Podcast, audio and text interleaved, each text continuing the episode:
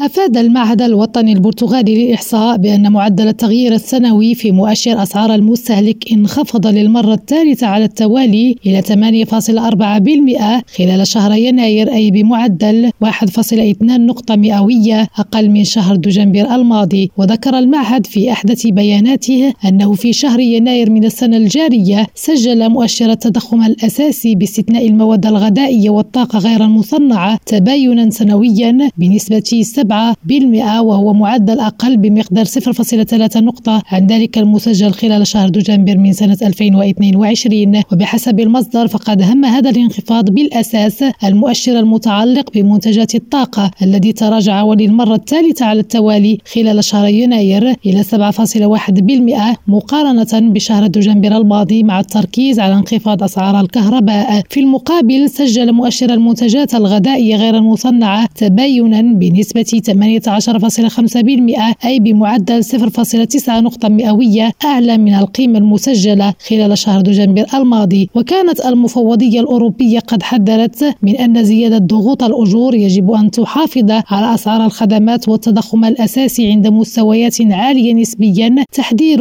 يأتي في وقت حرج لحكومة أنطونيو كوستا التي تواجه سلسلة من الإضرابات والإحتجاجات من القطاعات الرئيسية في البلاد كالتعليم والصحة والنقل والتي تجمع على المطالبة بتحسين الأجور. خديجة الطاهري لذيم راديو لشبونة.